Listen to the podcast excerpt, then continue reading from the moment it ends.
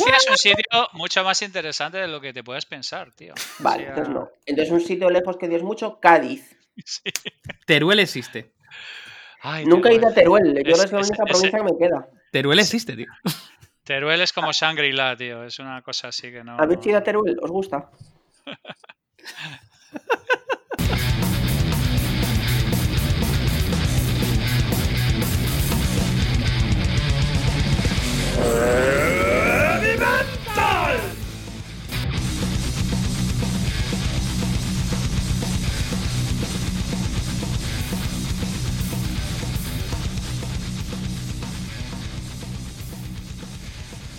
Hola, saludos a todos y bienvenidos a un episodio más de Heavy Mental, vuestro podcast de referencia para gente inteligente, para gente aguda y para gente con ciertos tipos de enfermedad mental no diagnosticada. Como siempre, rodeado de lo mejor de cada casa, David Alayón. ¿Cómo estás, David? ¿Qué tal, Heavy Mentaleros? Y Miguel, Miguel, Miki para los amigos y para los enemigos también. ¿Cómo andas, compañero? Muy buenas, Javi. Me encanta la intro, ¿eh? O sea, me ha encantado, porque ya sabes lo que dicen, ¿no? Capítulo 9. ¿Pueden las utopías salvarnos de la idiocracia? Venga, temazo. Pedazo de tema, pedazo de tema envuelto para regalo. Bueno, además, como sabéis, y si no lo sabéis, os lo comento yo, hace bien poquito que he publicado un libro junto con otro colectivo, el colectivo de Utópicos, hablando sobre espera, Espera, espera, espera, espera. ¡Spam! ¡Spam! ¡Spam! Vendo Corsa, no, no puedo, no puedo decir. No, no, no, pero vamos a ver, lo primero, lo primero. Ya no solo lees, sino que ahora escribes, me cago en la puta. Claro que sí, claro que sí. He pensado, he pensado ¿qué será lo próximo? ¿Encuadernar a mano? Pues es bastante probable, con hilo de oro.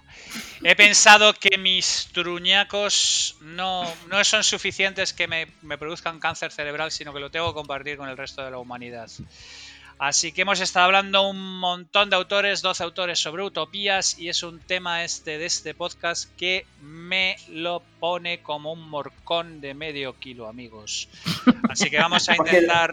yo, efectivamente. Yo, tengo que decir, Javi, que no me, lo, no me he leído todo, vamos, cada uno de los, de los relatos o de pero vamos, me he leído varios y me ha parecido muy interesante. De hecho, me, ha parecido súper curioso porque sin, en el Kindle, digamos que me parecían el listado, ¿no? El, digamos, los títulos de los relatos, pero no me parecían los autores en el índice, ¿no? Y digo, voy a intentar adivinar cuál es el que ha escrito Javi. Y, no lo hubiera adivinado en la vida, tío. Es que yo soy así de sorprendente. O sea, ¿de qué hablas, Javi? el, título, el título se llama Abrazar un árbol, abrazar la complejidad. Efectivamente. Básicamente eh, hablo. El corcho es complejo. ¿El qué? El corcho es complejo. El corcho es extremadamente complejo. Es una estructura fascinante. Con unas células rellenas de aire que hacen. Bueno, bueno, una materia prima además que nos, nos ha costado muchísimo imitar. De hecho, no lo hemos conseguido todavía. Como en la naturaleza. Por eso todavía hay venta de corcho y no hay, no hay equivalentes sintéticos, porque no, no, no, no lo hemos imitado. No, yo hablo en realidad sobre algo que tiene que ver precisamente con el programa de hoy, ¿no? Que es que, abrazar la complejidad y eliminar las simplicidades y las tonterías y las, las, cosas que... poner un poco la cabeza a trabajar, que es, que es un tema sobre el que me vamos a hablar hoy de manera abundante. Y es, antes de entrar de nada, vamos a hablar un poco de utopías, vamos a hablar un poco de todos estos estados en el cual nos ponemos donde imaginamos un mundo mejor, un mundo con menos problemas, un mundo con menos estupidez. ¿Qué tenéis que decirme sobre utopías, chavales? David, cuéntame, ¿qué tienes que decirme sobre utopías? Yo, yo tengo ahí una, una reflexión sobre las utopías. O sea, a mí, a mí las utopías, no sé por qué, tío, pero me caen, me caen un poco mal las utopías. Eh, porque, porque digamos que la utopía eh, eh, en sí es algo como que, como que es inalcanzable, ¿no? Como que es como, como la perfección. Yo estaba buscando ahí el origen de la palabra. Bueno, yo sabía que, tendría que venir de alguna manera de, de Tomás Moro, eh, o sea, de Thomas, Thomas Moore, eh, del libro Utopía, ¿no? Pero, pero bueno, a partir de ahí empecé a buscar eh, un poco el origen de la palabra, ¿no? Y al Thomas final... Moore, el hermano de Roger Moore. Sí, sí, correcto. De madre. Eh, entonces, nada, empecé a buscar básicamente el origen de la palabra, ¿no? Y, ahí, eh, bueno, está, formado teóricamente por dos neologismos griegos, ¿no? De utopía, ¿no? Formado por ningún lugar, ¿no? Ese es ningún lugar. Eh, o topos, lo cual ya es muy indicativo, ¿no? De que la utopía es algo como eh, relativamente como inalcanzable, es como esa visión perfecta, idealizada de, lo que sea, ¿no? Una sociedad, una organización, el mundo, ¿no? Pero también está formada por otra palabra que me cae mucho mejor, ya per se, que es la palabra utopía. Eh, entonces, eh, no, eu, se, puede traducir como buen, ¿no? Como buen lugar.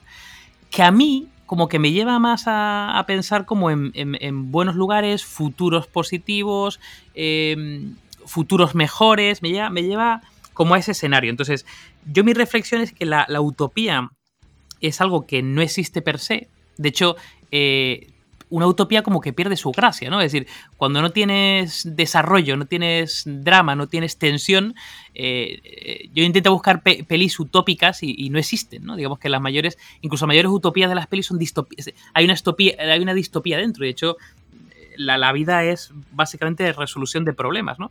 Pero fíjate, utopía yo me quedo con Utopía, me quedo con esa, en ese punto de mira, no es la perfección, pero son, son buenos lugares, son futuros mejores. ¿Y a ti qué te sugiere, Miki? Pues mira, yo lo primero que pensé cuando dijiste la palabra utopía, yo pensé en frutopía. ¿Os acordáis de los frutopías lo buenos que estaban? Perfectamente. Perfectamente. Me voy a ver encima. De hecho, recuerdo que tenían una especie como de bote de plástico bastante molón, bastante diseñado. No, no, era, era un diseño de cristal. Era un diseño de cristal como con, logos, ¿no? Porque había pineapple, lemon, tal, con, con, una chapa como de metalito enroscable y luego estaban buenísimos, ¿no? Eh, entonces yo lo primero que pensé fue fue Frutopía. Yo dije, hostia, qué gente tan crack no me acuerdo si era de Coca-Cola o de Pepsi, no me acuerdo, ¿eh? pero gente tan crack que ha llevado el concepto utopía como algo marketingiano positivo, ¿no? Como que es algo bueno. Y yo ahí dije, hostia, qué interesante. No, bueno, a ver, ahora hablando en serio, a ver, la utopía. A mí en general, el, el tema de las utopías, eh, comparto un poco la visión de David, de que es verdad que cuando tú ya planteas o bajas la realidad el concepto de las utopías, ya en de por sí cae en la distopía, ¿no? Cae en algo irrealizable. Pero en paralelo, también, joder, yo pensando un poco sobre mis utopías favoritas, ¿no? Em, dije, ostras, yo creo que hay como dos o tres cosas en el imaginario colectivo eh, que siempre, siempre, siempre a todos nos habría encantado que existieran, ¿no? Por ejemplo, la ciudad perdida de la Atlántida, ¿no? No sé, la mayor utopía del siglo, ¿no? Eh, una ciudad en medio del mar, ¿no? Eh, independiente de que sea la Atlántida o no, ¿no? O sea, en el fondo del mar, que haya una ciudad, que haya tiburones ahí bailando el chotis, ¿no? Eh, o la, la, ciudad dorada o el dorado, ¿no? Que siempre dicen, pues, todo lleno de oro, hay que los incas, los mayas, pues, escondieron una ciudad, em, las antiguas, pues, o las culturas precolombinas y tal, ¿no?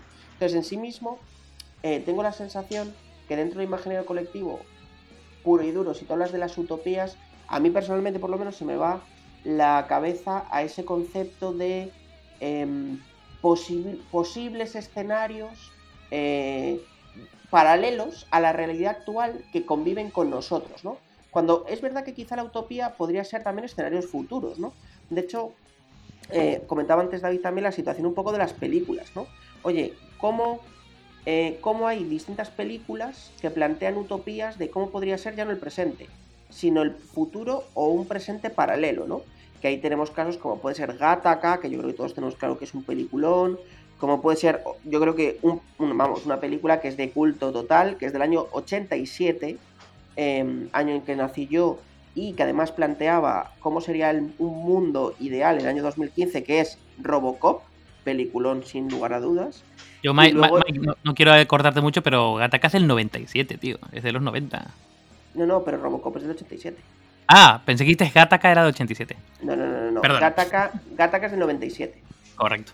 Correcto. Y, em, y plantea el 2000. Y Robocop es del 87 y plantea el 2015. Pero yo creo que eh, en los últimos años quizá el referente de realidad futura utópica más mainstream a nivel película, yo creo que sería Minority Report, ¿no? Eh, o Minority Report, em, donde planteaba pues una situación ya súper, súper futurística em, en 2054, de cómo incluso la sociedad o la tecnología o una mezcla de ambas iba a haber estado tan avanzada a nivel sintético que íbamos a ser capaces de eliminar em, los asesinatos gracias a la precognición, ¿no? Y luego ya si nos vamos a otras, pues tenemos Yo Robot, que también plantea pues un futuro con lo utópico o distópico con los robots. Por supuesto, no nos podemos olvidar tampoco de Blade Runner, ¿no? Que, es del 82 y planteaba el 2019. También tenemos ahí otro ejemplo chulo, em, que es el quinto elemento, que yo creo que es eh, una referencia también, bueno, pues para gente más de los 90, em, no, tan actual. En los Centennials seguramente ya el quinto elemento, por desgracia, no lo han visto pero que también plantea, oye, pues cómo sería un mundo en el año 2300 o 2200 em, con civilizaciones mezcladas, no sé, o sea, a mí sí, sí siento que ha vivido desde el imaginario creativo un conjunto de eh, artefactos fílmicos que han intentado plantear eh, esas utopías eh, futuras o, como decía David, casi distopías, pero que realmente em, la utopía perfecta, o como lo veo yo, la utopía perfecta eh, no, existe. ¿no? Este, en eso estoy de acuerdo con David. O sea, cae rápidamente en, un, en una discordancia donde ya realmente tú vuelves a la realidad y te das cuenta, no, es que es imposible. Pero todo lo que habéis mencionado, y estoy de acuerdo que han caído un montón de obras maestras en todo lo que habéis estado hablando, son fundamentalmente distopías. Son todo como miradas eh, oscuras y lúgubres al futuro y como que miran el futuro con, una especie de, inquietud con respecto a, ¿por, qué, ¿Por qué la utopía creéis que lo mapeamos más en el territorio de la ingenuidad, del buenismo, lo que estuvimos hablando el otro día de, de, Mr. Hmm. Wonderful y los unicornios bailando el claqué?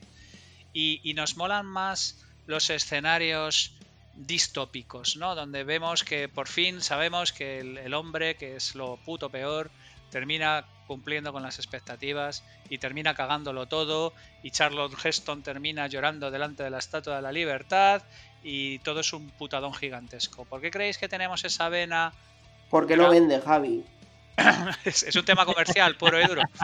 Hombre, a ver, no comercial, no solo, ¿no? No, solo. A lo mejor Jordi la banda opina de otra manera. Con no solo, porque si tú ves, yo qué sé, por ejemplo, una película que a David yo sé que le encanta, pero a mí me mareó, El árbol de la vida. El árbol de la vida, en cierta medida, plantea un tipo de ecosistema utópico perfecto, ¿no, David? Bueno, a ver, a ver, la rueda de vida es bastante compleja porque al final lo que te describe es casi como la, la eh, el paso de la vida de, una familia y, con, una, con un arraigo como muy filosófico. O sea, a ver, yo, yo lo que creo que pasa con las, utopías o las utopías, ¿no? Con las películas que de alguna forma... Em, que de alguna forma que no presentan un conflicto, Vale, cuando, digo conflicto no, me refiero a conflicto bélico o un conflicto, eh, no sé, agresivo, ¿no? Sino que plantean una tensión, ¿no? Es decir, que hay, hay como dos fuerzas, hay dos movimientos, están tensionados, que generan... Claro, ahí el problema de cuando tienes una utopía es que no generas eh, mucho interés, es decir, ya está resuelto, ¿no? Es decir, no, no presenta... Yo recuerdo, por ejemplo, una película bastante menos eh, conocida que se llama The Giver, el, y, básicamente, eh, que no sé cómo lo han traducido al castellano, pero vamos, mm, básicamente... El, donador o algo así, o el, el, dador o algo por el estilo. Sí, algo así. Una búsqueda súper rápida. Eh, mm, mm, bueno, no encuentro, no sé cómo lo, cómo lo han traducido, pero bueno, básicamente eh, plantea una sociedad utópica. y de hecho, el, 30% de la película o 35% de la película es describir esa sociedad utópica, eh, en la que cada uno tiene un rol, todo el mundo es feliz, todo el mundo tiene un propósito, eh, no hay conflictos porque todo el mundo sigue más o menos las normas y, solamente cuando empieza a, que algo esté fallando, ¿no? porque el protagonista ve que algo, algo falla de la base, ¿no? que toma conciencia de algo, es cuando se empieza a activar la peli. Porque al principio no, pasa absolutamente nada. Describes un escenario que... Narrativamente las utopías no son interesantes. Claro, yo creo que no son interesantes. Yo creo que, yo creo que de alguna forma son visiones del futuro. No, son, son narraciones, metáforas, em, imágenes ¿no? de, posibles futuros que nos pueden ayudar, digamos, a tomar decisiones para intentar alcanzarlo o, que nos sirvan como una especie como de brújula o como, eh, como estrella polar, ¿no? De alguna forma. Pero como no lo vamos a alcanzar nunca, porque la perfección no existe, siempre hay como ese conflicto, y el conflicto no es malo, los, retos, los problemas no son malos. Eh, creo, que, creo que de alguna forma ahí radica un poco la, la belleza. Eh, dicho esto, el lado contrario, ¿vale? Que son las distopías, es básicamente cuando la narrativa tienes conflictos, pero se te ha ido de madre, ¿no? Es decir, tienes tantos conflictos que aquello no hay quien eh, eh, gire la situación, ¿no? En plan de apocalipsis zombie, eh, singularidad tecnológica que se apodera del mundo, rollo Terminator, o sea, digamos que ese tipo de distopías que yo creo que nos llaman mucho la atención por eh, digamos, por, por, esa, por esa parte de conflicto y por esa parte de, casi contra, totalmente contrapuesto hacia los sitios a los que queremos ir, ¿no? Digamos que casi descargamos esa narrativa, ¿no? En, en, películas y en ciencia ficción y en cómics. Pero esto, esto es fascinante, porque por ejemplo, tú puedes plantearte, efectivamente, puedes ir a Utopía, puedes ir al Leviatán de Hobbes, puedes ir a, un montón de, de narrativa clásica que es bastante coñazo, efectivamente. Si tú te lees La República de Platón y, te piensas en ese mundo maravilloso, eh, más bien filo homoerótico, donde los hombres se van persiguiendo, dándose toallazos en la sauna y cosas por el estilo, te, vas dando cuenta de decir, pero esto es un coñazo insufrible. Sobre todo si lo comparas con, con, con distopías. De hecho, hay un género que yo considero que es maravilloso, que es el de la utopía transformada en distopía en el que alguien se tiene un plan maravilloso para salvar el mundo y aquello se termina yendo a la mierda de, la manera más, más, más criminal. Tú puedes pensar, por ejemplo, en la temática de los videojuegos de Bioshock, ¿no? De el rollo de Rapture, una ciudad donde van allí los creadores, siguiendo un poco las, las líneas utópicas de Ayn Rand, donde los, los, los, lo mejor de lo mejor, las, las, la síntesis de las, de las aristocracias, de lo, que viene a ser el gobierno de los mejores, que en el fondo es una vieja utopía también de todo el mundo, que cada vez que se ha intentado implementar, generalmente ha salido como el culo. Miki, ¿tú, ¿tú por qué piensas que nos gusta tanto ese género de, de la utopía que termina yéndose a la mierda? Joder, es una buenísima pregunta. Yo no hago otras. Solo hago esas preguntas. Menos aquella noche con la última copa. No, eh, a ver, yo creo que es. Tiene, un componente. A lo mejor me llamáis idealista, ¿no? Pero tiene un componente de, de, de, ver al otro joder, ¿no? O sea, estar jodido. Es decir, al final, tú cuando ves una. Mira, por ejemplo, las novelas. Yo en mi vida he visto una telenovela, ¿vale? Pero por Y una mierda. O sea, me refiero, no he visto, no me he enganchado. Es decir, otra cosa es que llega a casa de mi abuela o de mi madre y las he visto viendo una novela, pero no he visto ni un capítulo entero nunca de una novela, ¿vale? Pero yo creo que es por el mismo hecho de que esa novela, eh, claro, al final es una utopía de la vida de la gente. Es decir, cuando María Dolores de los Romero eh, tiene un cafetalero en no sé qué, en Colombia, y tiene la vida y no sé qué, y es la telenovela de su cafetalero y no sé qué, al final eso, para la señora de 72 años de Getafe, que la está viendo en su casa, es una utopía también, ¿no? ¿Y, y, qué le engancha? ¿Le engancha que la señora del cafetalero le va de puta madre y ella es millonaria? No.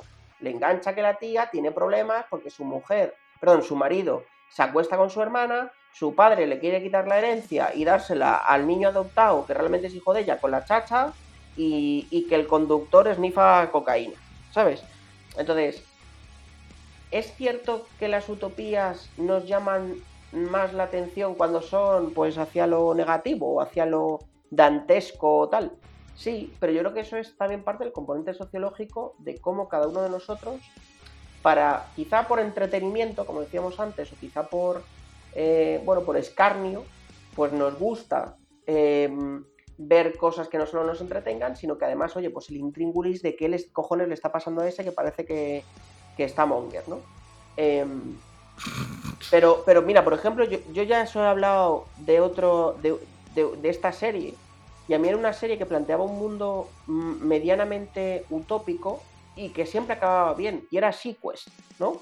Sequest, eh, de las primeras series, si no es la primera, producida por Steven Spielberg, em, de cómo eh, el mundo eh, se había fusionado de todos los países y era un único estado, los Estados Unidos de Micronesia, em, y cómo, pues, después de que ya no quedaban muchos nutrientes y oxígenos, toda la población, o prácticamente toda, se había ido a las profundidades del mar, ¿no? Con altos niveles de oxígeno, altos niveles de vegetación para comer, etcétera, etcétera, animales y tal. Em, y ahí, precisamente, plantea un futuro utópico en donde las cosas funcionaban. Había, pues sí, pues su, su, intríngulis y tal. Y, qué pasó? Pues que no tuvo mucho éxito. Pero a mí me encantaba y me parecía un serión. Y joder, Steven Spielberg pues se sacó la chorra mm, porque era una serie que tú la ves todavía de hoy y dices, hostia, eh, ¿cómo haces estas invenciones el día de hoy? Entonces, ¿las utopías per se tienen un componente jodido? No. ¿Que nos llaman más la atención si vemos a alguien sufrir? Sí, aunque yo no creo que sea por, precisamente porque sea una utopía, sino porque vemos a alguien sufrir. Pero, pero fíjate, mira, Javi, eh, estaba pensando yo con el tema que he comentado Mickey de, de Sequest. O sea, hay una, hay una serie que además eh, creo que ha influido mucho en, eh, digamos, en en la creación de, bueno, de tecnologías futuristas, ¿no? Es decir, fue bastante precursor y bastante pionero en su momento en imaginar ciertas cosas que poco a poco han ido desarrollando y esto también podemos llegar a la reflexión de que fue antes el huevo la gallina, tal. Bueno, el caso es em, Star Trek. O sea, Star Trek en el fondo, en el fondo es una visión utópica de, de ni siquiera del mundo, sino del universo, ¿no?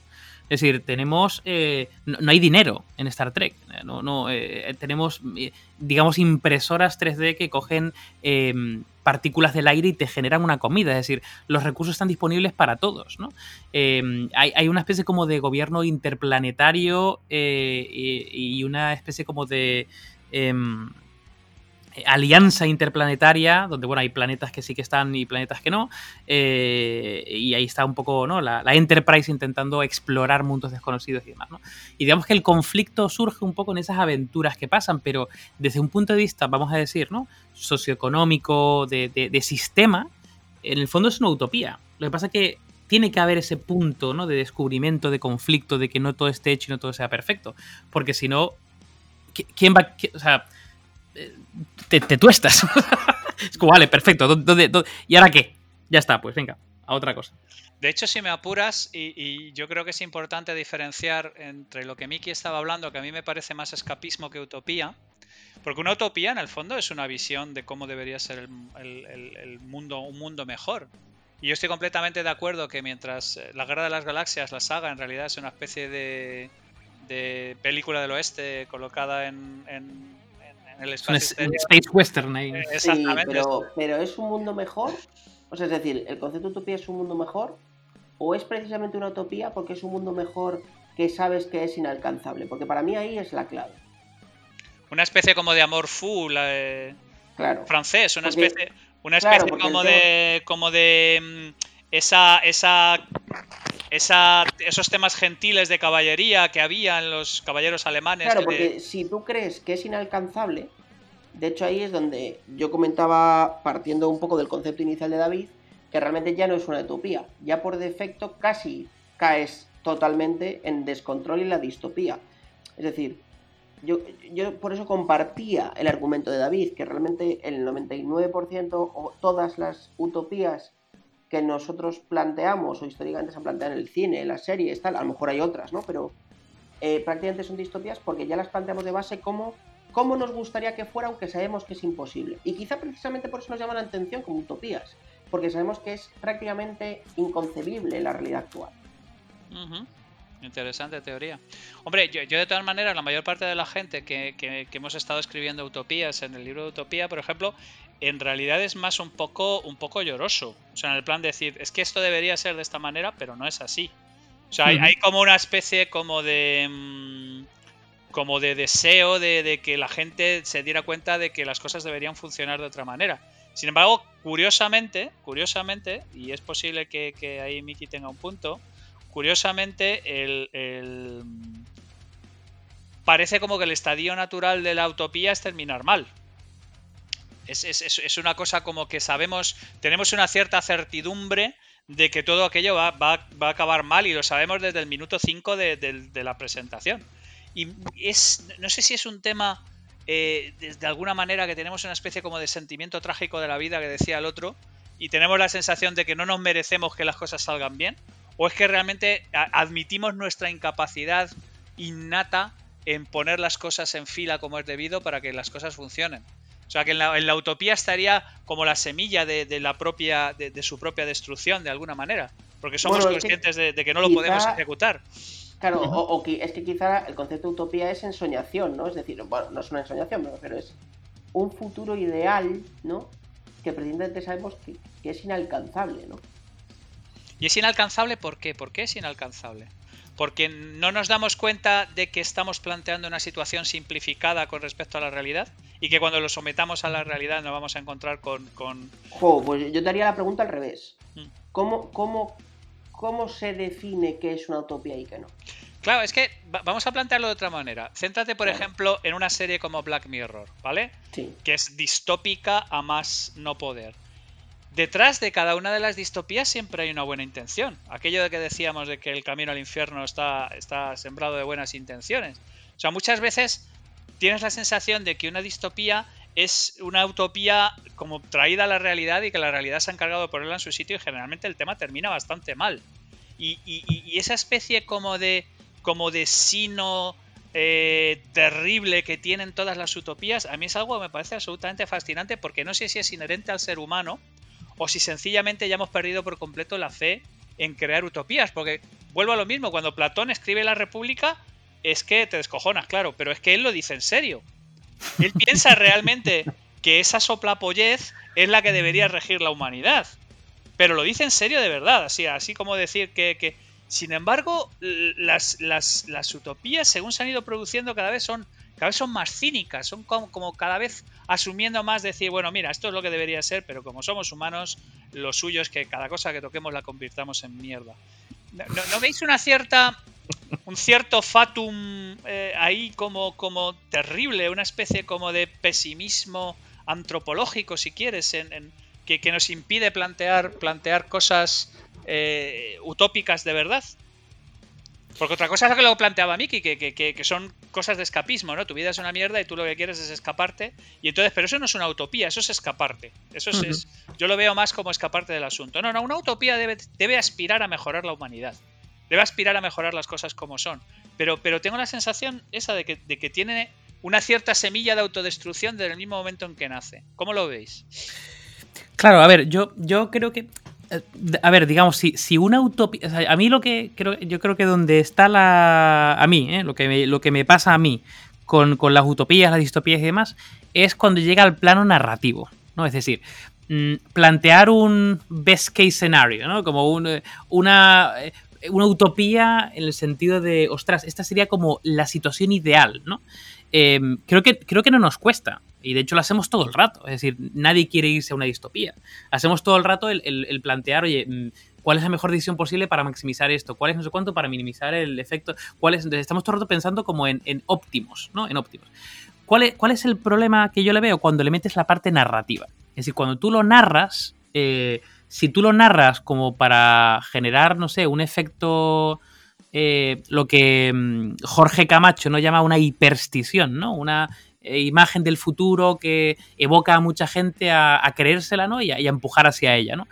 Eh, digamos que en esos casos yo veo la, utopía como, como, algo muy potente, ¿no? porque es una, una visión del futuro que a lo mejor puesta en una peli, una serie o en un cómic, pues te aburriría, te, quedarías dormido en la primera página, pero a ti como persona y, como, eh, decir, que te va a tocar a ti vivir eso, lo que quieres es ir a esa, a esa imagen de futuro, ¿no?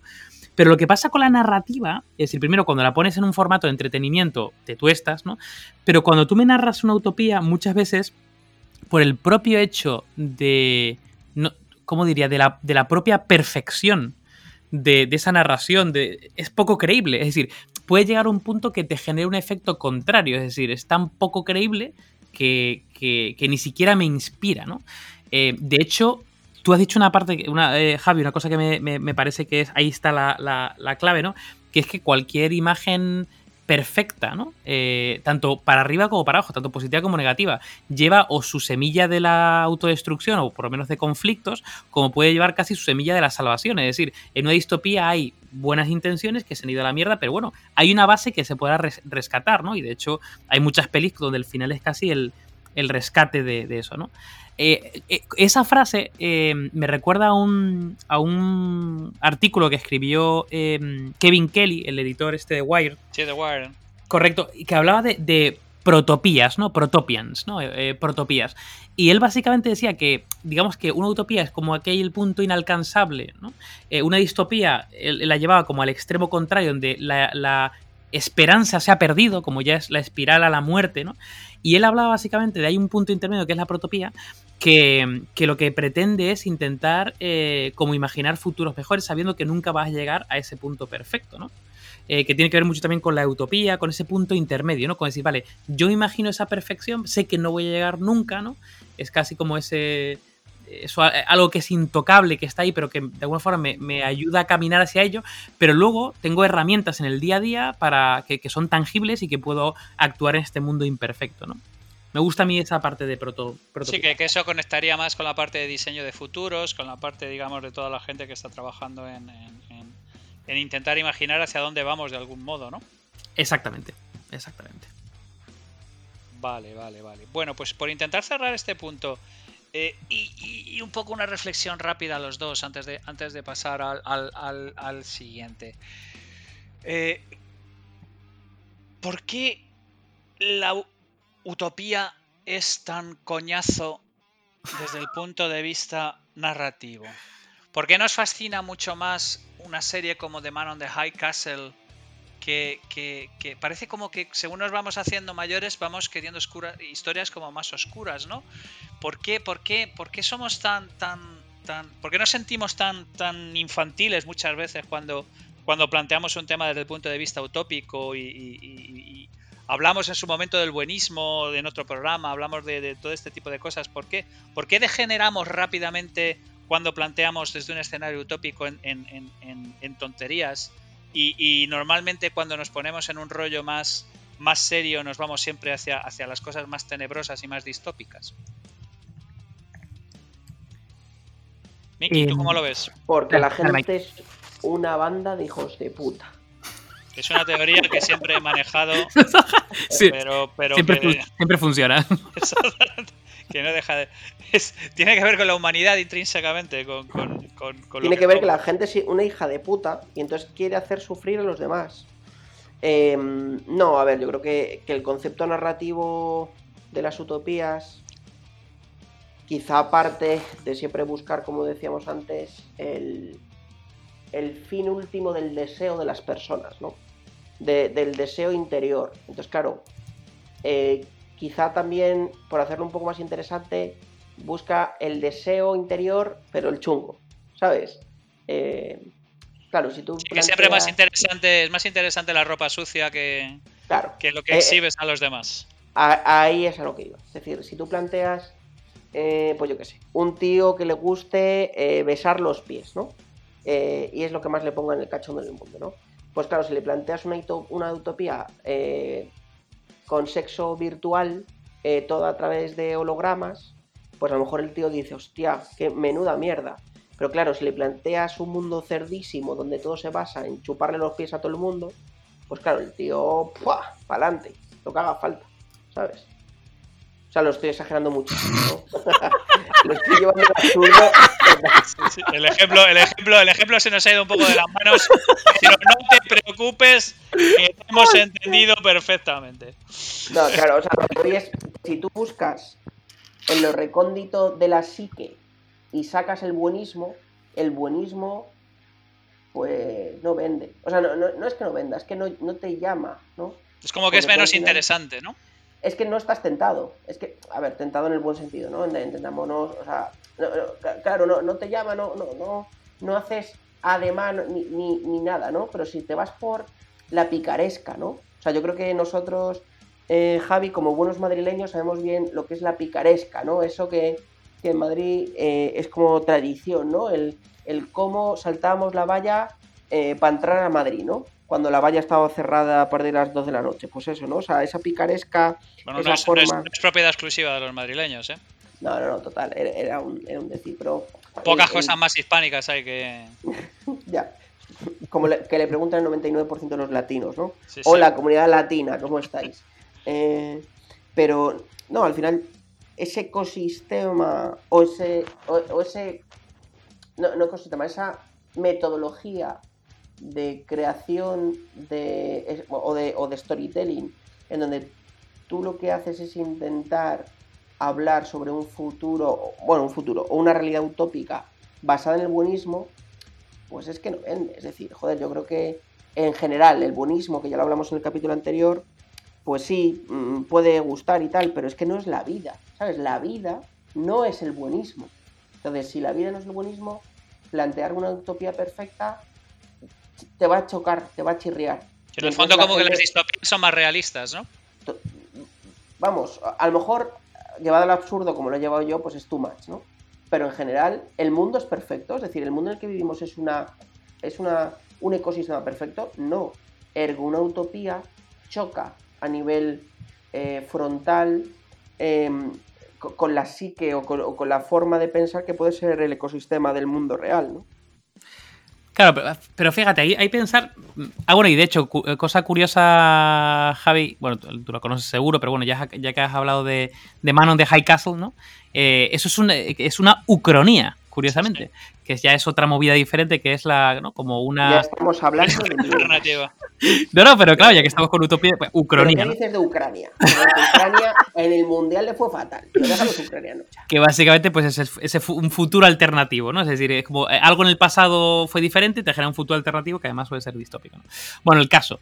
eh, yo estaba pensando en, en- en- en géneros eh, cinematográficos o de series o incluso eh, literarios, ¿no? Es decir, no, no existen, o sea, existen, eh, digamos, géneros temáticos, ¿no? Relacionados con ciertas temáticas, yo que sé, el western, ¿no? El musical, ¿no? Y luego existen, eh, no, existe ningún género, eh, el género happy flower o super feliz, de, Sí. eh, suspense, Hombre, terror, tienes drama, cine negro. Qué bello es vivir y cosas por el estilo, ¿no? Para ponerlas en Navidades, pero vamos, no, no es exactamente un género, efectivamente. Pero fíjate, pero incluso en qué bello es vivir pasa, pasa eh, planteamiento, eh, conflicto, nudo, desenlace. Es decir, tiene que haber siempre ese, ¿no? Esa, esa, esa fricción. De hecho, eh, pensamos en nosotros mismos, ¿no? En un día donde no pasa absolutamente nada, es un día que te pegas un tiro. Es decir, tiene que haber ese punto de conflicto. El problema con la di- distopía es que ya te has metido en la espiral infinita hacia la muerte, ¿no? Es decir, ya no hay, no hay esperanza. Pero yo creo que tiene que haber ese punto de conflicto. Es decir, yo por, por eso yo sigo empujando el tema de utopía, eh, protopías y todo ese tipo de cosas, que es como vivimos en el conflicto, pero eh, miramos hacia, ¿no? Hacia, hacia Sí, un, hacia- un hacia ideal, ¿no? Hacia- exactamente, exactamente. Vale, pues vamos a conectar con el segundo tema, que es un tema también que a mí me parece fascinante, que es lo que tiene que ver con la idiocracia o, por decirlo de alguna manera, el, el pensamiento eh, global que nos puede dominar sobre que el mundo está yendo cada vez hacia más gilipollas, sin... sin Este Bueno. tema sí que lo piloto. Con perdón, con- Observemos un poco el planteamiento, porque es que, claro, eh, estamos utilizando el término idiocracia como la película de Mike Judge del 2006, eh, que, que- fue una película que es que fracasó miserablemente en los test de pantalla, nadie la quiso poner, la lanzaron sin ningún tipo de publicidad. eh, es un tema sobre el que volveremos, porque la, la película me parece fascinante, pero es un tema sobre el que muchísima gente ha estado escribiendo. Alex Aló tiene simiocracia, Cipolla tiene el, sobre la estupidez. O sea, en el fondo es como una narrativa que nos, nos, nos, nos satisface, nos dice que es correcta. La sensación de que el mundo está yendo hacia cada vez más gilipollas. Que, que a mí me parece fascinante que, que admitamos de, de una manera tan, tan obvia eh, eh, un- una narrativa como esa cuando, cuando no sé si los datos la soportan. ¿Cómo lo veis? Em, o sea, a ver, eh, claro, yo, yo, he estado intentando sacar datos. he estado intentando sacar datos. Y además, es que la película. A ver, yo personalmente la película. A ver, a mí como película me pareció muy mala, muy mala. Pero, pero, claro, tiene una tesis muy interesante, claro. Y de hecho, los primeros. Tengo un secreto, tengo un secreto para ti. Es muy mala. Es muy mala, tío. Pero vamos, que, que, que tiene. tiene... Me encanta. Es, es, es, es, como un gag, es como una especie de gag alargado de, de, de Es que vosotros y yo somos como el yin y el yang. O sea, yo sé que lo que vosotros odiáis, a mí es que es, es mi te, va, te va a flipar, te va a flipar, Mike. Te va a flipar. El, nu el núcleo de la filosofía. Claro, a ver, eh, la tesis es muy buena. De hecho, los primeros cinco minutos. O sea, la peli vale. O sea, ya solamente los primeros cinco minutos, que es donde te expresa toda la tesis, porque dibuja a una familia que además la visualiza como rednecks, ¿no? Estadounidenses, tal, no sé cuánto, que tienen como tropecientos mil hijos porque se olvida de tomarse la píldora y porque se penca una y a otra y tal. Y luego versus a yo qué sé, dos personas con un IQ muy alto, que están preocupados por su trabajo, por su carrera profesional, por no sé cuánto, y no es el momento de tener niños y no tienen nunca niños, ¿no? Y entonces ahí hay un punto donde eh, la, tesis en el fondo de la película es que quienes generan mayor descendencia, digamos que quienes procrean más, son las personas que tienen un IQ inferior o que tienen son menos inteligentes, ¿vale? Entonces, esa es la, tesis de la película. E, y, lo, y, lo, lleva al extremo, ¿no? Lo lleva como, creo que es eh, 500 años después, ¿no? Lo lleva como medio... Sí, sí exactamente. Milenio, algo así. Vale, entonces, eh, yo he intentado encontrar un poco de ahí de, de datos, ¿no? Y, y a ver, eh, he encontrado dos datos muy interesantes. El primero es que eh, el IQ, que, que, vamos, iba creciendo, ¿no? Eh, anualmente, se fue ralentizando a partir de lo, del 1975 y ha ido ahora cayendo. De hecho, eh, según, vamos, eh, no, no me he visto algunos eh, estudios que dicen una cosa, otros otra, pero más o menos, más o menos todos coinciden con que los nativos digitales, ¿vale?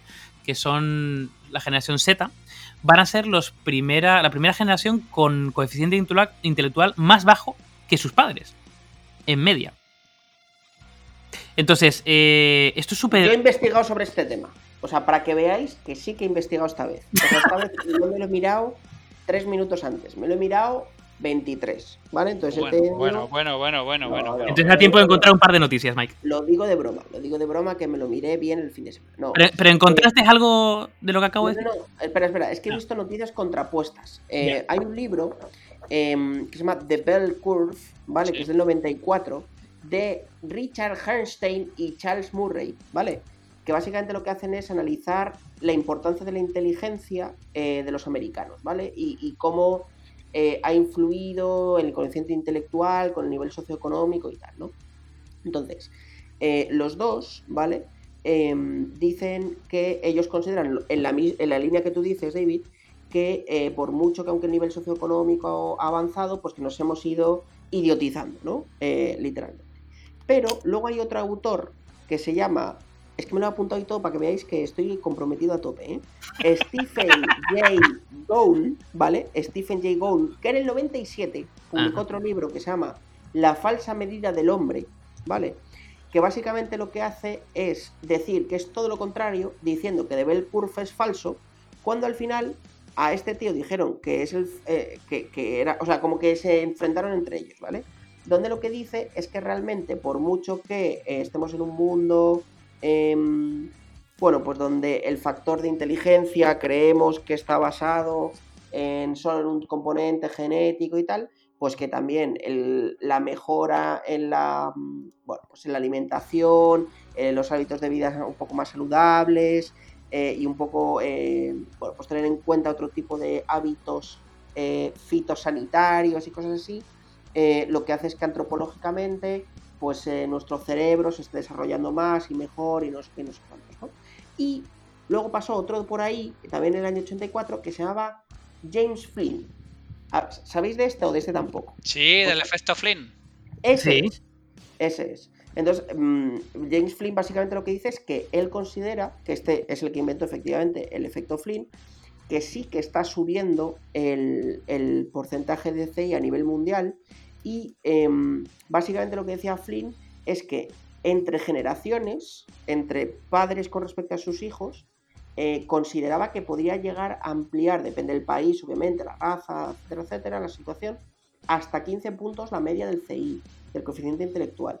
Em, entonces, claro, realmente em, este tío, eh, Flynn, lo que hizo fue un libro eh, que se lo hizo la Cambridge, se lo, se lo emitió, se lo editó Cambridge, que se llamaba Nos estamos volviendo más inteligentes, donde básicamente hace un estudio de un montón de países, Australia, Alemania, Bélgica, Brasil, Gran Bretaña, Canadá, China, o sea, un montón de países. Estados Unidos, Francia, o sea, todos menos España, que ya sabemos que somos medio monkers, donde eh, demostraba o quería un poco hacer un ensayo demostrando científicamente donde efectivamente eh, analizando CIs dentro de árboles genealógicos y tal, que sí que se estaba eh, mejorando el cociente intelectual a partir del año 1900. ¿no? Em, entonces, bueno, aquí es, curioso porque como que, por un lado, todos sentimos que sí que hay razones para creer la idiocracia, ¿no? Eh, y por otro, pues llega este tío Flynn o llega a la gente de, de ¿no?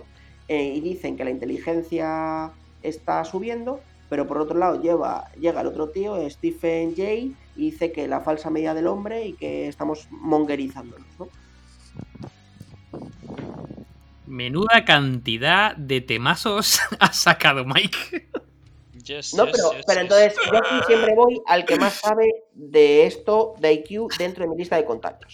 Javi, por favor. que es Javi, claramente. Javi, por favor, cuéntame, porque tú de estas cosas algo tienes que saber. Sí, pero, pero, pero a ver, voy, voy, voy, a, voy a intentar no monopolizar el, el carnaval. Porque claro, es que soy presidente de una asociación que se supone que discrimina en base al IQ. Y IQ, no sé si hay una medida más discutida a nivel mundial.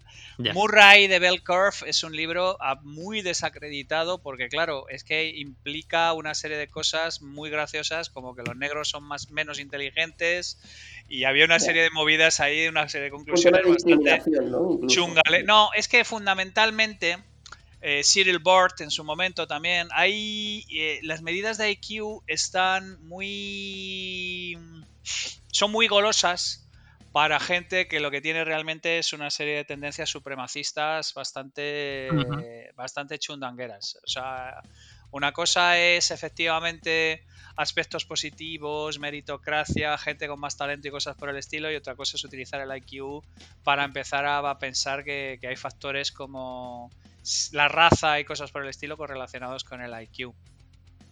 El tema del efecto Flynn es que funcionó como un tiro y de manera sistemática y los IQ se fueron aumentando de manera eh, sistemática, pero hasta aproximadamente mediados de los 70. A partir de ahí el tema se estabilizó y las últimas medidas de los últimos años indican que están como bajando. Pero claro, el asunto es que muchos tests están hechos para un determinado tipo de configuración cerebral de gente de hace 30, 40 y de 50 años. Eh, pero, ahí yo tengo una duda. Eh, entonces, ¿dónde está todo este tema? Bueno, pues que hay distintas teorías y gente que habla de esto, ¿no? De los nueve tipos de inteligencia o los siete tipos de inteligencia, eh, las matrices de Raven y esta mierda. Es decir, las de Garner. lo que tú dices, la, teoría, la teoría de las inteligencias múltiples de Garner la están metiendo unas palizas Claro. absolutamente brutales y están siendo absolutamente desacreditadas por, por, por un montón de cosas. es eh, que no son, no son inteligencias. Exactamente. Es que el problema en que lo llamó, es decir, la inteligencia, vamos, que, tú conoces mucho más esto, Javi, pero vamos, la, la inteligencia que se mide los IQ es lo que se llama, entiendo, ¿eh? la inteligencia general, que lo que, estás, lo que estás midiendo allí son eh, pues factores verbales, espaciales, lógico-matemáticos. y ahí, claro, no tienes en cuenta otro tipo de talentos, ¿no? Es decir, otro tipo de. Lo que pasa es que Garner pues llamó inteligencia y se fue a la mierda. competía directamente con el IQ cuando realmente era otra cosa. El, problema de los que trabajamos en general con todo lo que tiene que ver con la inteligencia es que si tú mides tiempo, cada vez el tema se ha ido haciendo más preciso y ahora mismo el segundo es una serie de millones de vibraciones del átomo de cesio 137 absolutamente preciso. Pero la medición de la inteligencia no ha hecho sino irse para adelante, para atrás, izquierda, derecha. Es una serie de convenciones y es un tema bastante, es un tema bastante complicado. ¿Vale? Entonces hay un montón de, diferentes lecturas y de temas muy inquietantes, insisto, cosas de, de, si la, inteligencia es hereditaria o no, que parece que hay bastantes estudios al respecto, pero hay otros que no lo tienen tan claro, que si se hereda a través de las madres o no y son las mujeres las que transmiten la inteligencia, que si, o sea, hay una serie de campos de minas rodeando todo el tema de la inteligencia que, que, son muy complicadas de, medir y muy complicadas, porque en general la idea fundamental es que según tengas más acceso a mejor alimentación, mejores cuidados y mejor educación, tu IQ lo único que tiene que hacer es, el IQ medio, por ejemplo, lo único que puede hacer es subir. Pero claro, evidentemente estamos hablando de determinadas mm, temas que son casi, como digamos de alguna manera, em, naturales. O sea, que, que, que son independientes de tu nivel de estudios y cosas por el estilo. Y yo, por ejemplo, además en Mensa hay gente con, 14 carreras y hay gente que no termina el bachillerato. O sea, que es, es, una medida que, que, tiene que ver con, que es de alguna manera ajena a todo lo que estamos hablando aquí. A mí lo que me gustaría que me dierais vuestra opinión es por qué esa reflexión general de que cada vez estamos más gilipollas cuenta con la aquiescencia de la mayor parte de la gente. Bueno, porque antes, porque antes escuchaba solo a los listos, ahora se escucha a todo el mundo. Entonces, ¿qué pasa? Que los gilipollas levantan más la voz, tío. Me parece un punto brutal. Bueno, a ver, yo, yo compartí justamente mm, ayer un artículo, que además lo, pondré en la descripción de, en los enlaces del podcast, eh, de Diego Garrocho, que básicamente hablaba sobre, bueno, criticaba el, sistema eh, educativo Em, principalmente juvenil adolescente, ¿no? Em, con, el tema de, la medida que se, que se, acaba de plantear de que, bueno, pues si los alumnos no consiguen pasar, ¿no? Eh, superar todas las asignaturas las que suspendan, no hará falta que las aprueben para pasar de curso, ¿no? Es decir, em, por, por, un tema casi de no estresarles y yo oh, pobrecitos, ¿no? Y Diego Garrocho le metía bastante caña a esta, a esta, a esta ley y, ponía básicamente, eh, que yo creo que va muy en línea de la idiocracia, ponía el ejemplo de eh, juntar, juntar dos libros, ¿vale? Uno de, historia de, la época de la LOXE, ¿vale? Y juntar el libro de historia de cualquier editorial de este año que estén estudiando los niños de, de, X, de X años, ¿no? Y claro, te das cuenta, primero, los tomos son muy diferentes, ¿no? Es decir, el nivel de información que te chupabas hace años a nivel de historia no tiene nada que ver con el que chupas ahora.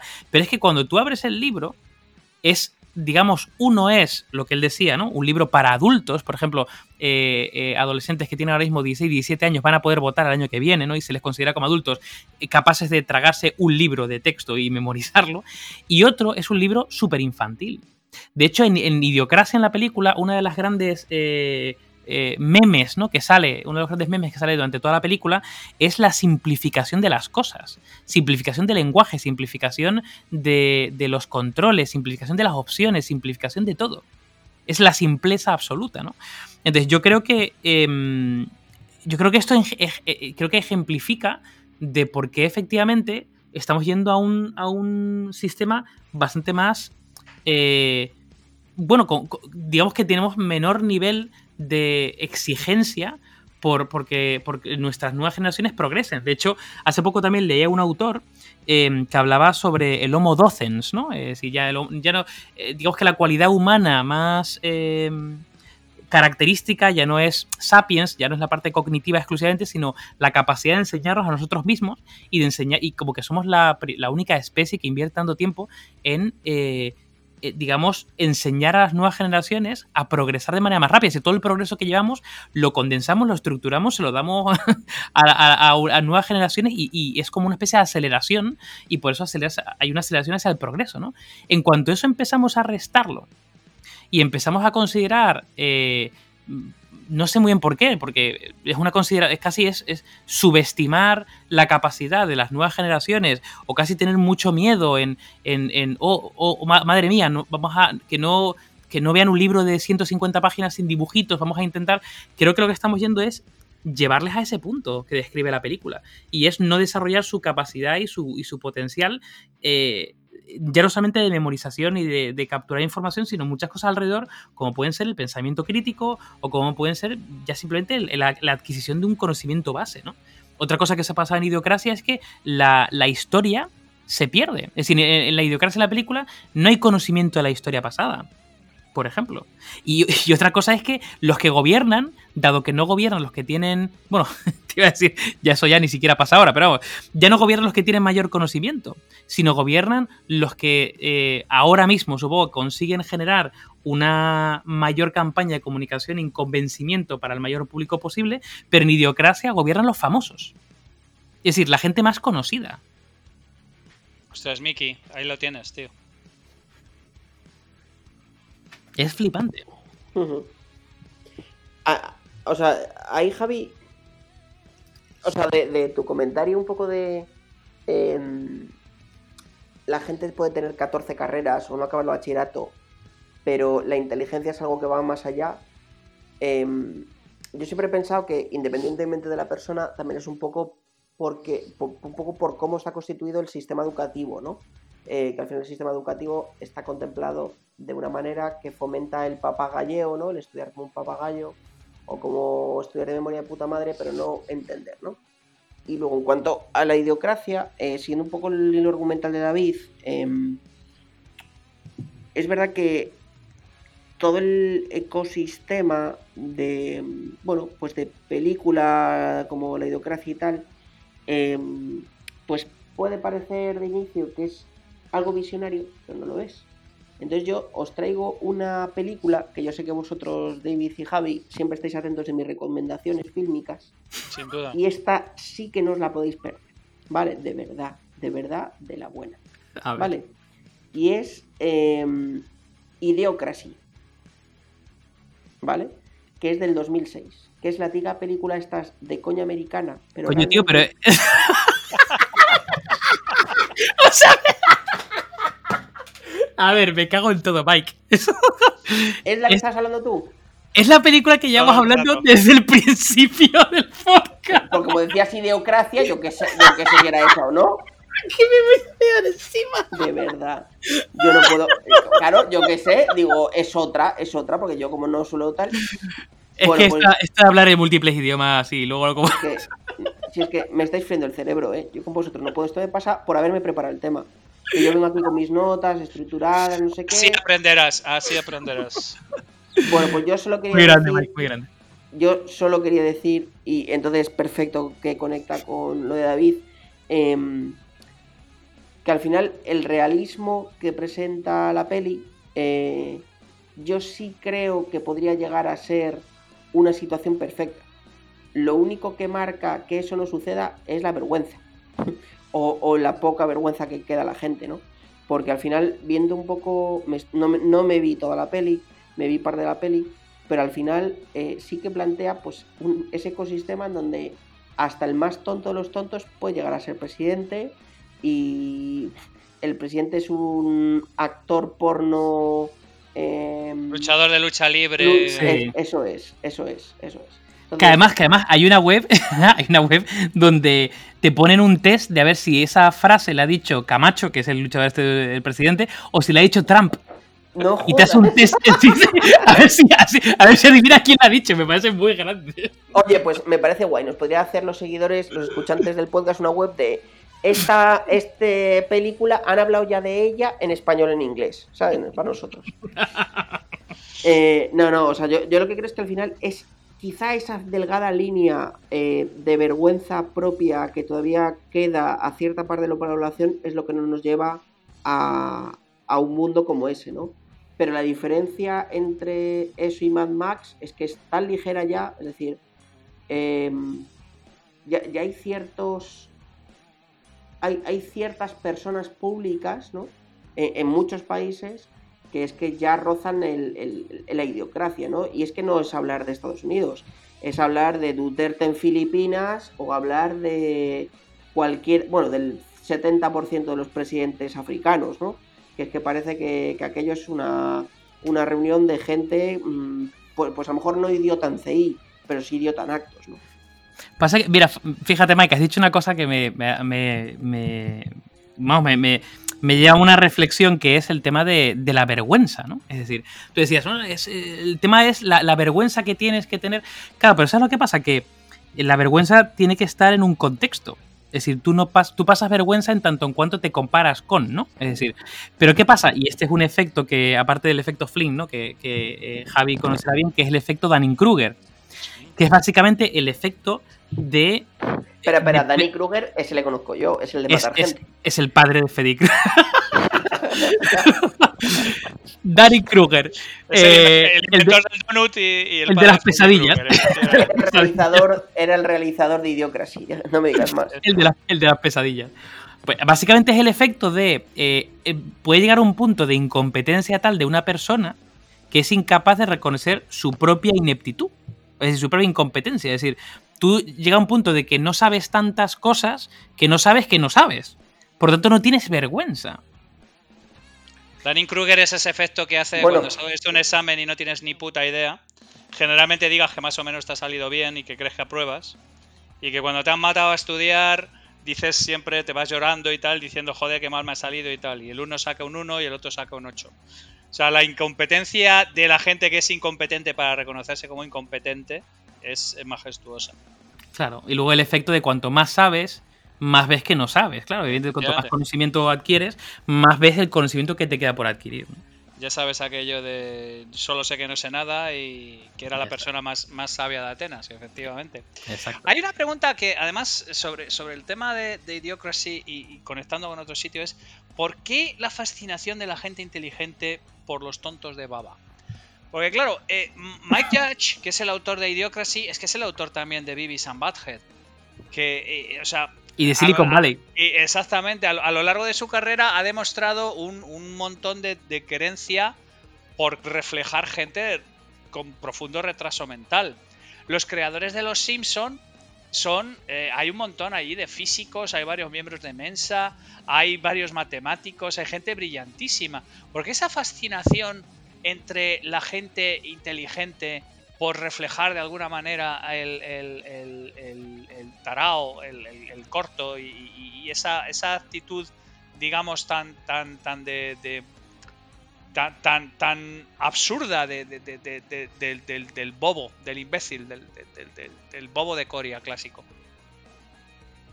Yo, fíjate, yo ahí, ahí diría que, que yo creo que nos llaman mucho los extremos. Es decir, yo creo que genera tanto interés eh, un tonto muy tonto, pero muy tonto, que una persona súper lista e inteligente, eh, que un talento específico, ¿no? como yo que sé, un síndrome de esto de Savant, ¿no? o, una persona que tiene una... Eh, me está contando, acordando de, Nash, ¿no? Una mente maravillosa, ¿no? Nos fascinan, digamos, eh, esas mentes extremas, ¿no? Que pueden ser o súper inteligentes o, con un talento muy raro, como justo lo contrario. Es decir, es, es, es, es tan absurdo y tan tonto que te, que te, atrae, ¿no? Creo que yo creo que ese punto de los extremos nos genera una, una especial atracción. ¿Tú cómo lo ves, Mike? A ver, partiendo de la base. No, estaba resoplando en silencio. Partiendo de la base que yo con vosotros me siento un poco así, como que soy el tonto muy tonto y vosotros me respetáis, yo estoy de acuerdo. Vale. Entonces, partiendo de esa base, me, me siento acogido bajo esa reflexión y bajo esa. Eh, bajo ese ecosistema de pensamiento de que puede llamar la atención tanto un tonto muy tonto como una inteligencia muy eh, particular, ¿no?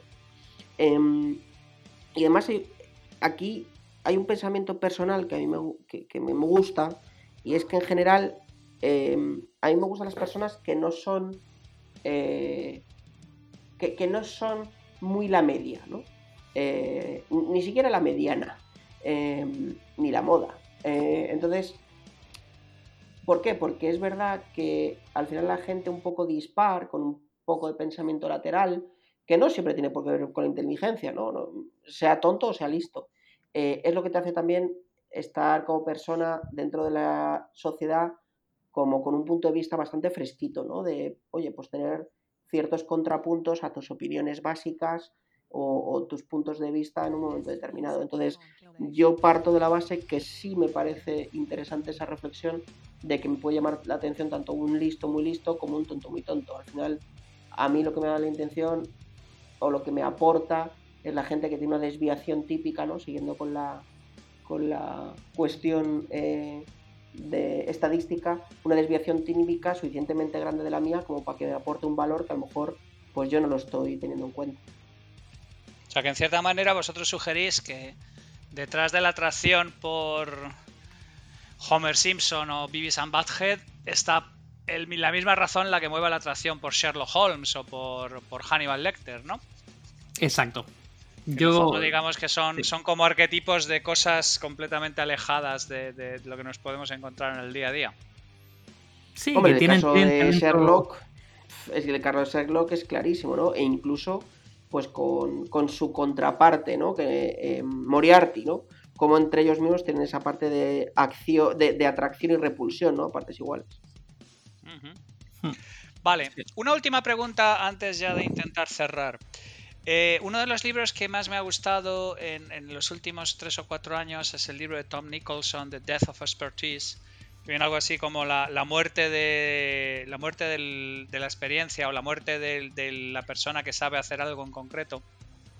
¿Vosotros creéis que en, eh, eh, habéis visto cosas, el Brexit, habéis visto el, propio proceso, hay un montón de ejemplos de cosas que tú ves y tú dices, pero vamos a ver, ¿cómo alguien en su sano juicio está haciendo esto? ¿O cómo alguien en su sano juicio eh, comete este tipo de, de, gilipolleces? Eh, Nicholson, Nichols plantea un, un, tema que es que de manera sistemática durante las últimas décadas se ha ido despreciando al experto, se ha ido despreciando la opinión de la persona que sabe. Y entonces como que la gente ha reaccionado contra la soberbia que es que solamente pueda opinar de las cosas la gente que teóricamente sabe y se ha producido una especie como de desprecio sistemático del experto. Insisto, yo estoy poniendo el ejemplo del Brexit, el ejemplo del proceso, porque se, ha habido gente que ha comentado que están hasta las narices de expertos y lo que quieren es que se les devuelva al pueblo la posibilidad de tomar decisiones aunque sean gilipollescas. ¿Os parece que esta es una eh, lo que denuncia Nichols es un tema em, sistémico o es un tema que sencillamente hemos entrado en una especie como de eh, azar en el que se han producido cuatro o cinco grandes macrodecisiones que van en contra de los intereses de las propias personas que las toman. Pues a ver, me parece un. O sea, me parece me parece un temazo, o sea, me parece un tema súper complejo. Eh, a ver, yo o sea, a priori yo diría que. A ver, a ver cómo puedo estructurar las ideas. O sea, yo, yo sí que siento que ha habido mm, un deterioro de la figura del experto. Eh, y fíjate, hay, una cosa muy curiosa que es que, tiene que ver con el lenguaje. Es decir, los primeros ámbitos donde ha habido a lo mejor más intrusismo, ¿no? Donde el experto ha perdido mayor valor eh, porque hay como una supuesta eh, fácil entrada, ¿no? Son aquellos sitios donde no hay una barrera lingüística, ¿no? Es decir, tú, yo puedo intentar hacerme pasarme por, yo qué sé, eh, médico experto en neurología y no voy a dar el pego ni de coña, ¿no? En cambio, eh, hay otros ámbitos como pueden ser, pues yo qué sé, historiador o puede ser filósofo en el que podría dar medianamente el pego aunque no tenga ni puta idea, ¿no? Porque, porque no hay una barrera de lingüística, ¿no? Eh, y lo mismo con la tecnología, ¿no? Así que hay una barrera lingüística, hay un conocimiento. ¿Qué ocurre en el punto en el que estamos ahora? Que hay cosas que eh, se, daban incluso por sentadas arraigadas, ¿no? A ese supuesto conocimiento eh, científico, ¿no? Que, yo, soy, yo soy muy de la cuerda eh, científica, pero pero también con una visión muy crítica, ¿no? Y, la, la, ciencia es verdad hasta que se lo contrario, ¿no? Y de hecho esa es la gracia, ¿no? Em, pero claro, ¿qué pasa cuando empieza a haber diferentes corrientes tipo, no, pues desde la parte más farmacológica, la homeopatía. Desde la parte más, eh, no sé, física tal, que si la Tierra es plana. Que si no se quede las energías, que si no se quede las fuerzas, no sé cuánto. Que si...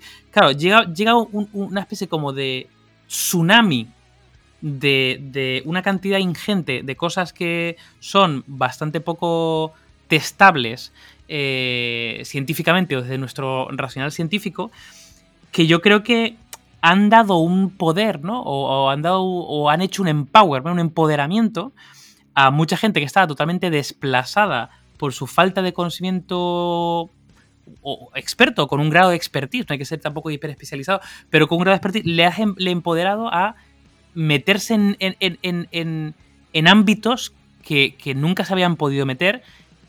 Creo que también siguiendo el efecto Donning-Kruger, ¿no? Sin darse cuenta de las burradas que dicen por el hecho de no saberlo. Entonces yo creo que ha habido como un efecto, no sé, como una especie como de tormenta perfecta, ¿no? Como que se han dado diferentes eh, ámbitos, incluso podemos hablar, por ejemplo, de, no sé, el tema laboral, eh, oportunidades que se han creado o que han creado gente ad hoc específica aprovechando estas grietas, ¿no? Del conocimiento y de montártelo.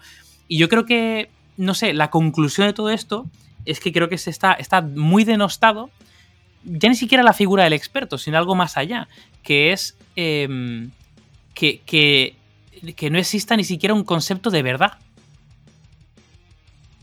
Llevado al extremo, literalmente. Es una especie de relativismo ya salvaje directamente, donde Pero ni, nadie deja de saber. Exacto, exacto. Es, sí, sí, donde todo, absolutamente todo es relativo a, a, mí. Y es como, bueno, a ver, sí, sí, eh, eh, eh, tú puedes, puede ser relativo a lo que tú sientes, pero eso no implica que no haya una verdad. es decir, no implica que haya cosas que, bueno, que se puedan repetir sistemáticamente y que, y que por mucho que tú digas eh, lo contrario, va a seguir siendo así. Hasta que se pone lo contrario, ¿no? Vale, yo, yo creo que aquí hemos abierto un melón más grande que el, tema de lo que estamos tratando. que la propia pregunta. Exacto, así que volveremos a ello. no, volveremos a ello, volveremos a ello en algún otro momento. Pero yo creo que ahora llega el momento de las conclusiones finales. Así que, caballeros, ¿qué pensáis? ¿Las utopías vendan a salvarnos de la idiocracia? Miki. Yo digo que no, porque las utopías no existen y los idiotas tampoco existimos. Hostia, eso sí que Activismo a tope. David, ¿cómo lo ves tú?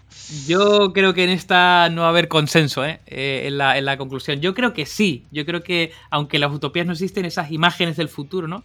pueden orientarnos a, de alguna forma anticiparnos a cosas como puede ser la idiocracia si, dejamos, porque a mí la idiocracia me parece una distopía, ¿no? Entonces esa imagen del futuro eh, creo que puede ayudarnos a no, a no llegar a, esa distopía idiocrática.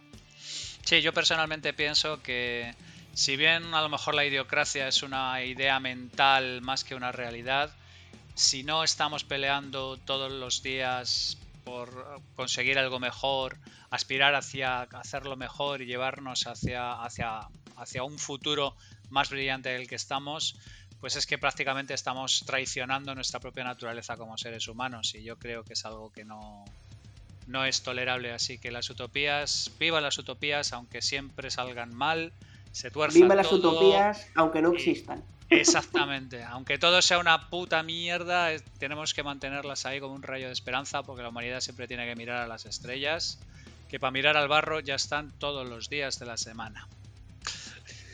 Caballeros, un placer como siempre, un honor estar con vosotros. Un auténtico gusto poder hablar con vosotros de temas tan interesantes. Cuidaos mucho y hasta la próxima. Un abrazo. Igualmente, Javi. Abrazo, Mike. Chao. Metal y ciencia, chavales. Hasta luego.